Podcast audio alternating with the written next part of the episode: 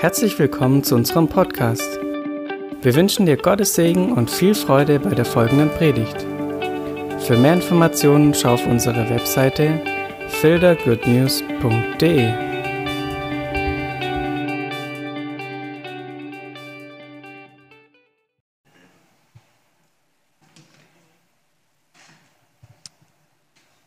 Okay, seid ihr wieder da? Ich hoffe es mal, ich sehe euch nicht. Ich hoffe mal, die, die noch im Bett liegen, sind auch mal aufgestanden eine Runde. Ja, genau, ich gehe von mir selber aus, sagt der Simon gerade, das ist nicht ganz falsch. Also, schön, dass ihr da seid. Ich darf äh, heute predigen. Wir haben ausgemacht, wir halten es kurz, weil wir haben gedacht, wir sind draußen in Neuenhaus in der Kälte. Der Simon hat schon gesagt, kurz kann ich eh nicht. Ähm, deswegen mal schauen. Ich habe heute leider keine Präsentation vorbereitet, deswegen fühle ich mich ein bisschen unstrukturiert, aber das wird voll gut. Ich bete kurz am Anfang und dann äh, leg mal los. Danke, Jesus, dass du da bist. Danke, dass du uns unfassbar liebst. Danke, dass du gut bist und dass du auch heute uns Gutes mitteilen willst, dass du zu uns reden willst, dass du uns verändern willst und dass du uns einfach berühren willst mit deiner Liebe. Amen. Genau, wir lesen mal zusammen Markus 4, Vers 35 bis 41 ist eine Geschichte, die wahrscheinlich die meisten von euch kennen, ziemlich bekannte Geschichte. Ähm, die Überschrift ist Jesus stillt den Sturm. Markus 4, Vers 35. An jenem Tag, als es Abend geworden war, sprach er zu ihnen, lasst uns hinüberfahren an das jenseitige Ufer. Und nachdem sie die Volksmenge entlassen hatten, nahm sie ihn mit, wie er in dem Schiff war. Es waren aber auch andere kleine Schiffe bei ihm. Und es erhob sich ein großer Sturm und die Wellen schlugen in das Schiff, sodass es sich schon langsam zu füllen begann. Und er war hinten auf dem Schiff und schlief auf einem Kissen. Und sie weckten ihn auf und sprachen zu ihm, Meister, kümmert es dich nicht, dass wir umkommen. Und er stand auf, befahl dem Wind und sprach zum See, Schweig, werde still. Da legte sich der Wind und es entstand eine große Stille. Und er sprach zu ihnen, was seid ihr so furchtsam? Wie, habt ihr keinen Glauben? Und sie gerieten in große Furcht und sprachen zueinander, wer ist denn dieser, dass auch der Wind und der See ihm gehorsam sind? Also eine sehr spannende Geschichte, typisch äh, für damals, äh, man ist mit dem Boot gereist von einer Seite auf die andere, von dem See Genezareth. Ähm, die Jünger waren mit Jesus unterwegs. Die Vorgeschichte ist, Jesus war auf der einen Seite des Ufers, selbstverständlich. Und er hat dort gepredigt, er hat dort viel erzählt und er war müde, er war K.O. Ähm, dann sind sie in dieses Schiff gestiegen, waren auf dem See und kurze Zeit später ist ein riesen Unwetter losgebrochen.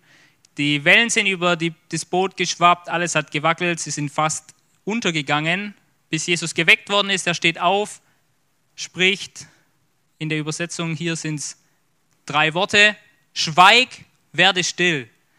In dem Moment wird alles still, der Wind hört auf, die Wellen beruhigen sich und die Leute sind gerettet.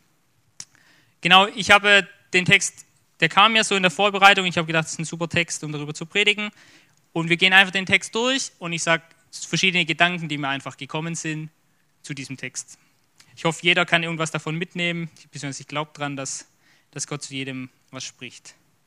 Als erstes, was äh, mir kam, ist, Jesus ist so, der hat es ziemlich gut gemacht damals, ja. Wenn ich hier ein Vorbild habe, dann ist er. Und Jesus war müde. Jesus hat was getan, Jesus war unterwegs, Jesus hat ähm, gepredigt und danach war er müde. Und mir kam so, das ist eigentlich ganz interessant, dass Jesus müde war. Weil wir denken immer, Jesus war so der, der Top das Top-Vorbild, der war nie müde. Ja? Der hatte immer voll Power, der hat immer Vollgas gegeben. Und wenn das eine, das eine Wunder getan hat, hat er das nächste getan und dann noch mal gepredigt und dann noch das dritte gemacht und immer voller Energie, wie der Adler, der sich erhebt auf Schwingen und nie müde wird. Aber das Interessante ist, Jesus war müde. Und das Coole ist, wenn Jesus müde war, ist es absolut okay, wenn du auch mal müde bist. Wenn du auch mal fertig bist, wenn du auch mal was gemacht hast und danach bist du ausgelaugt, du bist fertig. Und das Coole ist, Jesus hat geschlafen. Das heißt, Jesus hat sich hingelegt und hat geschlafen und hat sich ausgeruht.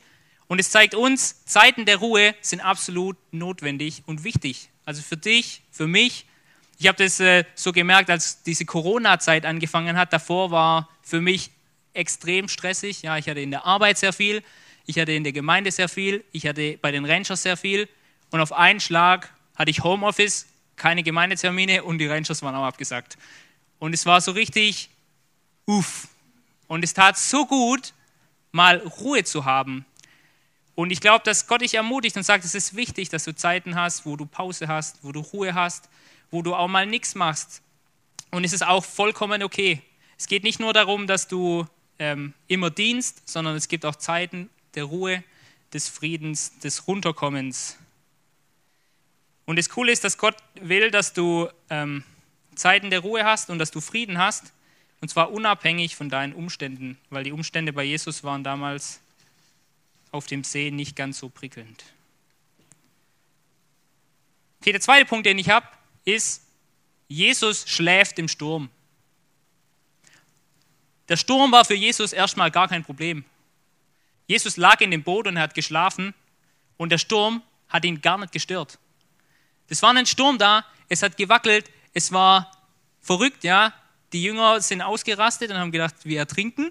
Und Jesus, dem war es erstmal egal. Der hat gesagt, der Sturm ist jetzt nicht das, was mich wirklich interessiert. Der Sturm ist zwar da, aber der Sturm ist jetzt nicht mein Hauptfokus. Es geht mir nicht um den Sturm.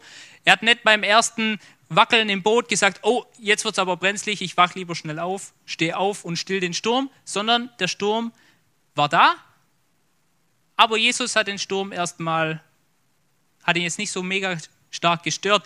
Da gibt es auch eine andere Geschichte in der Bibel, die das ein bisschen verdeutlicht, dass manchmal dieser Sturm oder die Herausforderung gar nicht das größte Problem ist, weil es gibt äh, die Stelle in Daniel, wo die drei Freunde von Daniel in den Feuerofen geworfen werden.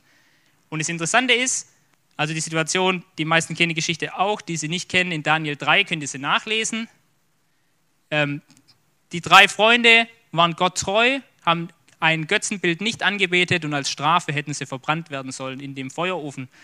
Und der König damals war so zornig, dass er den richtig heiß anheizen lassen hat, den Feuerofen. Und die drei Männer wurden von den Soldaten gepackt und zu diesem Feuerofen gebracht und da reingeschmissen. Und beim Reinschmeißen war es so heiß, dass die Soldaten sogar dran gestorben sind an dieser Hitze. Und die drei Leute waren in dem Feuerofen und auf einmal hat man gesehen, sind auf einmal vier da und die laufen in dem Feuer rum. Und das Interessante ist, also da steht dann geschrieben, dass die danach sagen, dass ein Engel des Herrn da war und hat sie bewahrt. Das Interessante ist auch, sie waren gefesselt, als sie reingeschmissen worden sind. Die Fesseln sind verbrannt, die Leute nicht. Und die kamen nachher raus und sie haben nicht mal nach Rauch gerochen. Ich habe gedacht, das ist eine super Geschichte für Rangers, weil jeden Samstag, wenn ich vom Stammtreff komme, kann ich dir sagen, wenn ein Feuer da ist, ist es ziemlich schwierig, nicht nach Rauch zu riechen. Also ist unmöglich und wenn du drin stehst, schon mal gar nicht. Und ihnen waren nicht mal die Haare versenkt, sie hatten keine Rauchspuren, nichts. Man hätte gemeint, sie waren gar nicht da drin. Und das Coole ist, dieser Engel kam und er hat nicht das Feuer gelöscht. Das ist ja das, was wir als Menschen immer denken, oh, da ist eine Situation, die ist brenzlig. Wir beten, dass Gott kommt und das Feuer löscht. Das Interessante ist, Gott kommt und das Feuer brennt. Und das Feuer ist vollkommen egal. Weil die drei Leute stehen da drin rum, sie laufen rum, sie sind total entspannt. Vielleicht haben sie noch sich Geschichten erzählt, ich weiß es nicht. Ähm, aber ihnen ist absolut nichts passiert in diesem Sturm, in diesem Feuer, weil das Feuer war nie das Problem. Weil Gott ist größer als die Situation und manchmal ist ähm, das Zeugnis deutlich größer, wenn du in dem Sturm stehst und du bist absolut entspannt und der Sturm stört dich gar nicht und der Sturm macht dir gar nichts und du stehst im Feuer und deine Haare verbrennen nicht und du hast keine Verbrennungsspuren und du riechst nicht mal nach Rauch, weil Gott mit dir ist und mit Gott die Situation plötzlich anders ist. Genau. Ich habe das ziemlich häufig erlebt, dass äh, Leute mich gefragt haben, wie kannst du nur so entspannt sein? Vor allem im Studium. Im Studium hat man immer viele Prüfungen und ich war immer sehr entspannt.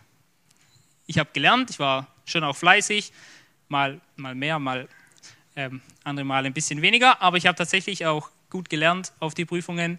Aber im Vergleich zu meinen Kommilitonen war ich immer überdurchschnittlich entspannt. Also meine Kommilitonen waren immer, haben sich gefragt, wie kann das sein, dass du so entspannt bist? Und ich glaube, dass das diese Sachen sind, wo wir sagen, ich weiß, dass Gott mit mir ist. Und ich weiß, dass selbst von dieser einen Note nicht meine Zukunft abhängt, weil meine Zukunft entscheidet nicht die Note, sondern Gott entscheidet meine Zukunft. Nicht meine Note gibt mir den guten Job, sondern Gott gibt mir den guten Job. Und dann kann man plötzlich deutlich entspannter sein, als wenn man alles auf sich selber nimmt und versucht selber die Sachen zu lösen. Genau, also der Sturm ist gar nicht so das Thema, sondern es geht darum, dass wir schlafen können im Sturm. Das ist das Ziel. Dann äh, habe ich äh, aufgeschrieben, keine Panik in Stürmen. Das ist ja fast nochmal das Gleiche, aber bisschen anderer Fokus. Das Interessante ist, dass die Jünger, die sind richtig, die haben geschrien, da kam Panik auf, die haben sich beschäftigt mit diesem Sturm. Sie haben versucht, das Wasser rauszukriegen aus dem Boot. Sie haben versucht, das Boot so zu steuern, dass der Sturm sie nicht umwirft. Sie haben sich richtig auf den Sturm fokussiert und auf dieses Boot, in dem sie drin waren. Und es ist Panik ausgebrochen. Das Interessante ist, Jesus wurde geweckt von panischen Leuten, die kamen und sagen, Jesus, Jesus, ist dir egal, dass wir gerade sterben, wir sinken, alles geht den Bach runter. Und Jesus steht auf, ist ruhig, ist souverän, stellt sich hin, befiehlt den Wind und den Wellen.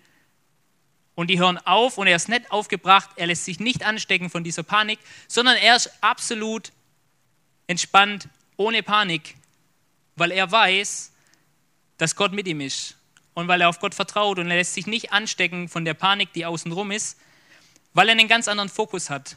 Jesus schaut nicht auf das Boot, das hin und her wackelt und vollläuft mit Wasser. Jesus schaut nicht auf den Sturm, der um ihn herum tobt und die Wellen, die gegen das Boot krachen, sondern er hat den Vater vor Augen.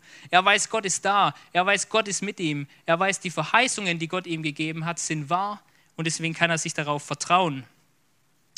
Und ich habe gedacht, eigentlich ist es ein ziemlich cooles Beispiel, die Geschichte für die heutige Situation.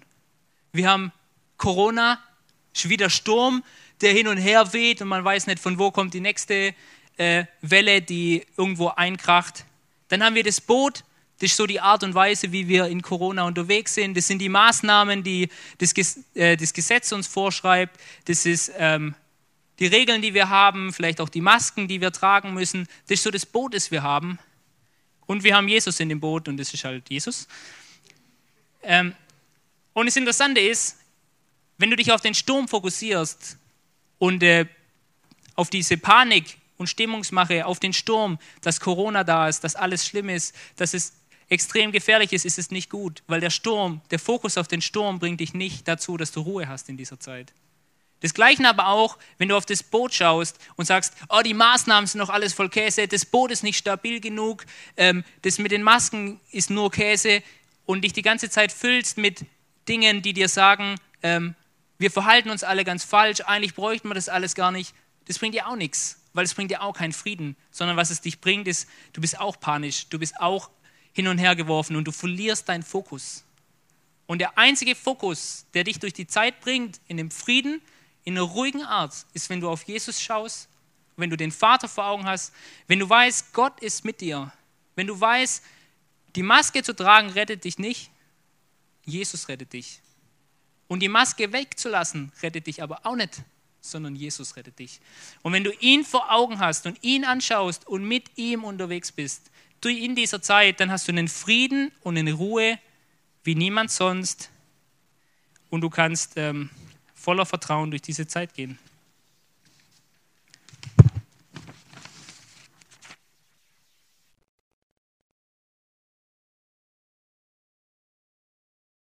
Zettelwirtschaft. Okay, mein äh, nächster Punkt. Die Fischer waren in dem Boot unterwegs und die Fischer waren Fischer. Also, das war jetzt falsch gesagt, die Jünger waren in dem Boot unterwegs und die Jünger waren Fischer. So rum. Die Jünger waren Fischer und Fischer sind eigentlich immer in dem Boot unterwegs. Also die waren immer in dem Boot unterwegs. Für die war das Alltag. In dem Boot zu sitzen, über den See zu schippern, das haben die gemacht, bei Tag, bei Nacht, ja. Die ganze Zeit, das war dann ihr Job. Dann haben sie noch Fische gefangen nebenher. Ähm, aber sie kannten sich aus. Sie wussten, wie es ist, im Sturm zu sein. Sie waren ihr ganzes Leben auf dem Boot. Die kannten sich richtig gut aus. Und ähm, ich habe mir aufgeschrieben, Gott will in deinen Alltag einwirken. Ja? Für die war das Alltag, für die war das ganz normal, so wie du in deinen Job gehst, in die Schule gehst, sonst wohin gehst, für die war das absoluter Alltag. Die kannten sich aus, sie hatten sich, haben sich wohlgefühlt, sie hatten auch ein Sicherheitsgefühl und sie haben gedacht, ich habe das unter Kontrolle. Das ist mein, ähm, ja, mein Komfortbereich. Und in diesem Bereich will Jesus einwirken. Und das Interessante ist, dass er das nicht nur machen will, wenn der Sturm tobt. Weil es gibt ganz viele andere Geschichten, wo zum Beispiel Fische, wo die, die Jünger kamen und sie haben keine Fische gefangen. Und es war eigentlich schon die falsche Uhrzeit und niemand konnte mehr sagen, wir fangen Fische. Und Jesus sagt, jetzt werft das Netz auf der anderen Seite aus. Und das Netz war voll. Bedeutet, Jesus will, dass du in deinem Alltag, in dem, was du jeden Tag machst, dass du ihn mit einbeziehst, dass du mit ihm unterwegs bist, weil er deinen Alltag revolutionieren kann, weil er deinen Alltag richtig zum Explodieren bringen kann. Da, wo du das Gefühl hast, ich komme nicht weiter, wo du das Gefühl hast, aber auch, ich kann das gut, es läuft gut, will Gott, dass es noch besser läuft, dass es anders läuft, dass er durchbricht und seine Herrlichkeit sichtbar wird. Es gibt auch die, die tolle Geschichte, wo Jesus Petrus losschickt und sagt, werf eine Angel aus, weil sie haben Geld gebraucht für eine Steuer. Und Jesus hat gesagt, okay Petrus, du gehst, nimm eine Angel mit, wirf das aus in den See und fang einen Fisch. Und es ist, äh, die mussten ein Ding bezahlen, das ist ungefähr vier Tagelöhner, habe ich gelesen. Ähm, Gehe ich mal davon aus, das stimmt. Also wie er an vier Tagen verdienen könnte, soll er mit einem Fisch verdienen. Also als Petrus hätte ich erstmal gesagt, okay, das ist ein guter Ansatz. Ähm, weil Petrus hat hunderte Fische gefangen. Die haben Netze ausgeworfen. Die haben nicht mit einer Angel gefischt, weil mit einer Angel fängst du einen Fisch. Mit einem Netz fängst du viele Fische. Und Jesus hat gesagt, geh hin und fang mit einer Angel einen Fisch. Und in dem Fisch wird ein Geldstück sein, das den Wert hat von diesen vier Tagelöhnern. Und das nimmst und bezahlst die Steuer. Und äh, es ist spannend, weil in den Bereichen, wo wir sagen, wir fühlen uns da wohl, wir kennen uns gut aus, da haben wir das Gefühl, wir, wir haben das unter Kontrolle. Aber Gott möchte, dass wir ihm die Kontrolle abgeben. Gott möchte, dass wir ihn mit einbeziehen in unseren Alltag, in das, was wir jeden Tag machen. Weil was wir gut können, kann er noch viel besser. In, äh, in Daniel ist da, also ich höre viel von Daniel auch, gibt es eine coole Stelle, da steht, dass Daniel wurde eingesetzt als einer der höchsten vom ganzen Land, aber er hat sie alle übertroffen. Also er war besser als alle Höchsten im ganzen Land. Und als Grund steht drin, weil er einen überragenden oder außergewöhnlichen Geist hatte. Und an einer anderen Stelle steht, dass Gottes Geist in ihm war. Jetzt wir als seine Kinder haben auch Gottes Geist in uns. Er lebt in uns. Und dieses überragende, außergewöhnliche ist auch in uns. Und Gott möchte, dass das rauskommt und zum Vorschein kommt. Ich habe da was ziemlich Cooles erlebt. Ähm, ich war leider nicht mutig genug, um das äh, zur vollen Blüte kommen zu lassen, aber es ist trotzdem eine coole Geschichte. Und zwar, als ich angefangen habe zu arbeiten, relativ am Anfang, ähm, bei mir in der Arbeit ist es so, dass wir Versuche machen. Und wenn ein Versuch glückt, dann ist es sehr gut, weil dann kann man Maschinen verkaufen oder weiß, ein Prozess funktioniert so oder so. Und man kann auch Patente anmelden, wenn es richtig gut ist. Und ich war bei einem Versuch dabei und es war ein Versuch, da gab es schon drei oder vier davor. Also schon drei, vier Wochen hat man zur anderen Zeit mal Versuche gefahren und es gab ein Ziel und es wurde nie erreicht. Und eigentlich hat man schon gesagt, okay, es ist wahrscheinlich gar nicht möglich. Und ich äh, war halt da als Teilnehmer mit dabei, weil mein Mentor, der mich eingelernt hat, den gefahren hat, den Versuch, und ich durfte da dabei sein. Und äh, dann saßen wir da und haben überlegt, was wir machen können. Und mir kam ein Gedanke in den Kopf. Und ich habe darüber nachgedacht, eigentlich müssen wir das Maschinen, die Maschine so und so umbauen. Dann könnte das vielleicht sogar funktionieren. Und im gleichen Moment habe ich aber darüber nachgedacht und dachte, nee, das geht doch gar nicht. Also so und so, das funktioniert doch überhaupt nicht. Weil ich hatte eine Information in meinem Kopf, die aber gar nicht richtig war. Und zehn Minuten später sagt mein Mentor, boah, ich habe eine richtig gute Idee. Guck mal, wir bauen die Maschine so und so um und das könnte funktionieren. Und dann äh, hat es tatsächlich funktioniert und es war exakt die gleiche Idee. Hätte ich mich damals äh, da besser drauf gehört und äh, darauf vertraut, wäre das noch cooler gewesen. Aber zum Glück äh, war Gott gnädig und wir haben es auch so hingekriegt. Weil tatsächlich haben wir durch diesen Versuch ein Patent angemeldet. Und aufgrund von diesem Patent haben wir jetzt in der Corona-Situation so viele Anlagen verkauft, dass es uns über die ganze Situation gerettet hat. Und äh, Das ist nur als Ermutigung, dass Gott möchte in deinem Alltag mit reinkommen und selbst Dinge zeigen, die ähm, du nicht erwartet hast. Dass jemand zeigt schon, dass ich schon über meiner Zeit bin, die ich eigentlich wollte. Ist egal, wir sind schon bei der Hälfte. Also, ich habe noch einen Punkt. Und zwar das Gebet der Jünger. Wie die Jünger äh, Jesus wecken, fand ich auch sehr spannend. Jesus wird geweckt von den Jüngern, die kommen zu ihm her und sagen, ähm, Meister, kümmert es dich nicht, dass wir umkommen. Das ist der Satz, den sie wecken. Sie wecken ihn nicht und sagen, hey Jesus, die Situation ist blöd, kannst du uns helfen, sondern sie gehen hin und sie beschuldigen ihn einfach gegen dich und sagen, ist dir eigentlich egal, was hier passiert, ist dir egal, dass wir sterben. Und ich habe gedacht, das ist ganz schön unfair eigentlich. Aber wenn man sich genau überlegt, ist es gar nicht so weit weg von dem, was wir immer machen. Weil wir machen unser eigenes Ding, interessieren uns manchmal gar nicht, was Jesus dazu sagen würde, auch weil wir uns manchmal sicher fühlen in manchen Bereichen. Aber dann, wenn das Kind in den Brunnen gefallen ist, dann rennen wir schnell zu Jesus und sagen, hey Jesus, kannst du mal wieder rausfischen? Kannst du mal die Situation wieder ähm, lösen? Aber Gott ermutigt uns, schon früher mit ihm in Kontakt zu treten. Weil Gott ist keine Feuerwehr, das macht er gut und er macht es auch. Aber es ist viel besser, wenn man ihn vorne einbezieht, dann kommt es gar nicht zu solchen Situationen. Dann als nächsten Punkt, Jesus stillt den Sturm mit einem Befehl. Jesus ist der Herr aller Naturgewalten und das finde ich richtig äh, cool. Es gibt nichts, wo er keine Situation hätte und es gibt keine Situation, wo es keine göttliche Lösung gäbe. Deswegen lohnt es sich, ähm, nach diesen göttlichen Lösungen zu suchen. Eine Sache muss ich noch sagen, wir haben vorher von viel Rangers und Regen gehört und ich sage euch, das stimmt eigentlich gar nicht. Weil ja, man wird mal nass, aber die Situationen, in denen man eigentlich vom Wetterbericht oder von den Begebenheiten nass werden müsste und man wird nicht nass, ähm, sind deutlich höher. Wir haben ungefähr, ich habe mal aufgeschrieben, zwischen 10 und 20 Mal im Jahr tatsächlich die Situation, dass eigentlich es regnen müsste. Und du kommst zum Stammtreff und morgen um 10 hört es auf zu regnen und um 12 fängt es wieder an und du bist genau in dieser Trockenphase. Oder du äh, baust halt ein Dach auf und in dem Moment, wenn es fertig ist, kommen die Kinder und der Regen hat aufgehört. Ähm, Aber ein, ein Zeugnis, was mir da so noch besonders im Kopf geblieben ist, ist, wir waren auf einem Sommercamp und ähm, es war ein Elternbesuchstag und die, die Eltern sind weggefahren vom Platz und irgendwann kamen panische Anrufe, was denn, wie, es denn, wie es uns denn geht und was denn los wäre. Und wir haben halt gesagt, was ist los? Ist gar nichts los. Und die sagen, ja, übelst, der, wir sind kaum vom Platz gewesen. Es hat geschüttet wie verrückt. Die ganzen Straßen waren voll mit Wasser, Hagelkörner riesig auf der Straße. Ähm, und wir haben gesagt, ja, bei uns war Sonne. Ähm, und unser Proviant-Team, das haben wir jedes Jahr, dass das Proviant-Team mal aus dem Ort hochfährt und das ganze Auto ist nass und wir gucken das Auto an und denken wahrscheinlich los. Und die sagen, es hat geschüttet ohne Ende und wir sind auf den Campplatz zugefahren und alles war grau, der ganze Himmel grau, bis auf einen Fleck direkt über dem Campplatz. Und da sind wir. Ähm, genau.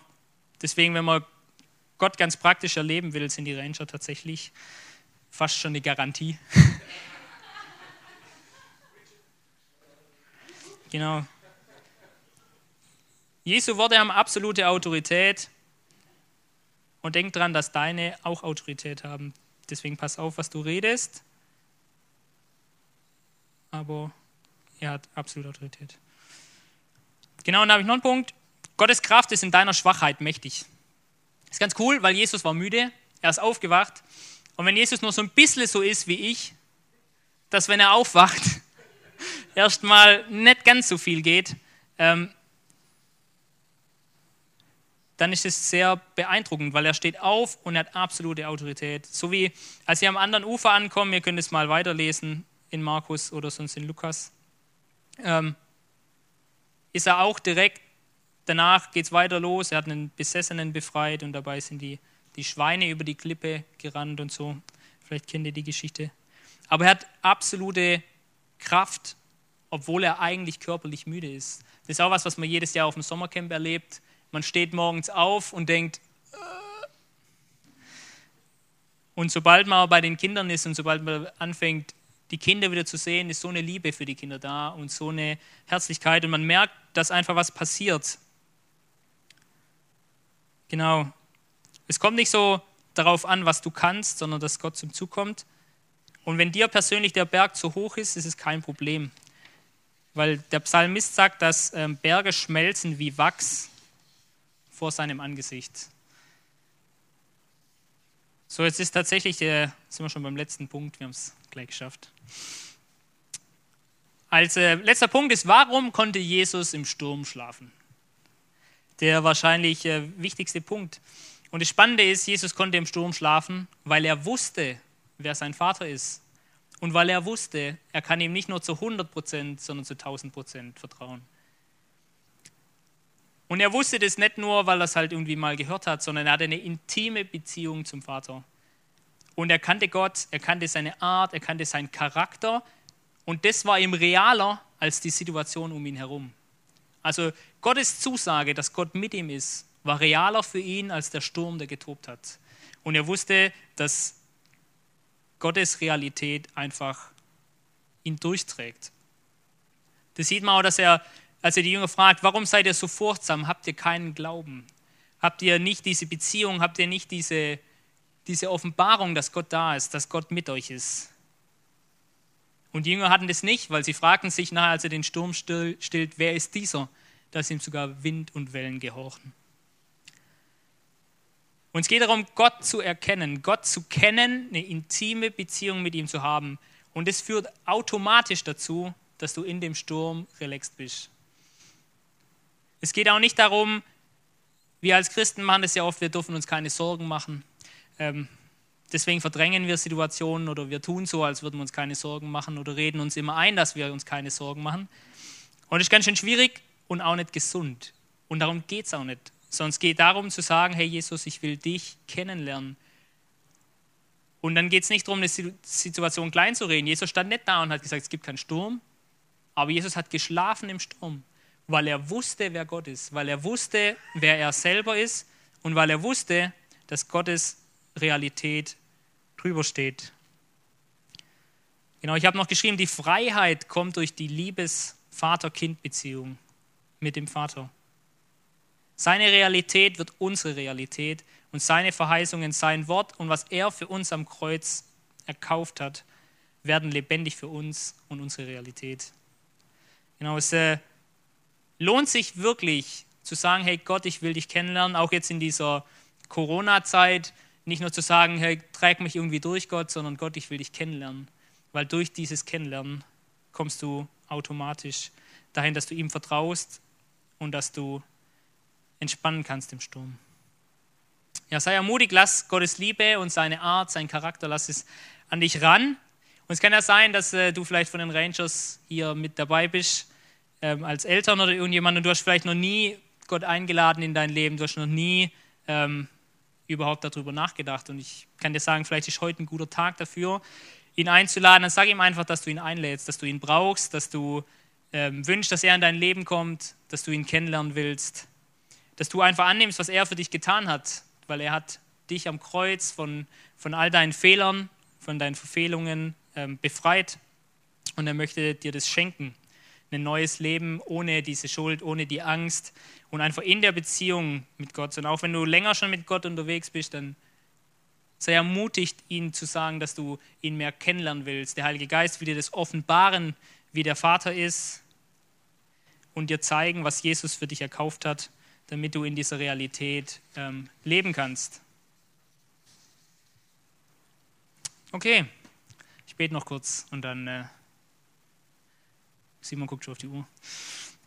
Danke, Jesus, dass du einfach gut bist. Danke, dass wir in dieser Geschichte einfach ganz neu lesen durften, wie groß deine Macht ist, wie genial es ist, dein Kind zu sein. Und wir wünschen uns das so sehr, in diese Entspannung reinzukommen, in diese Freiheit reinzukommen, in das reinzukommen, was du für uns vorbereitet hast, dass wir einfach entspannt sein können im Sturm, dass wir uns nicht diesen, diesen Stürmen hingeben, nicht, nicht der Nöten dieses Bootes hingeben, sondern dass wir uns dir hingeben, dass wir sagen, du bist der, der uns durchträgt, du bist der, den wir kennenlernen wollen, wir wollen in deinen Armen sein, wir wollen deine Stimme hören und wollen die Beziehung mit dir leben. Danke, dass du einfach an jedem Tag da bist, dass du bei uns bist, dass du nicht fern bist, dass, ähm, ja, dass du einfach für uns da bist. Und Heiliger Geist, wir laden dich ein, dass du unsere Herzen aufmachst, dass wir erkennen, wie Gott ist, dass wir erkennen, wie sehr wir geliebt sind von unserem himmlischen Vater, dass wir erkennen, was für geniale Pläne dieser himmlische Vater für uns hat.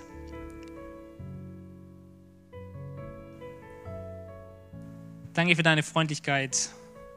Danke, dass du unendlich gut bist zu uns. Amen.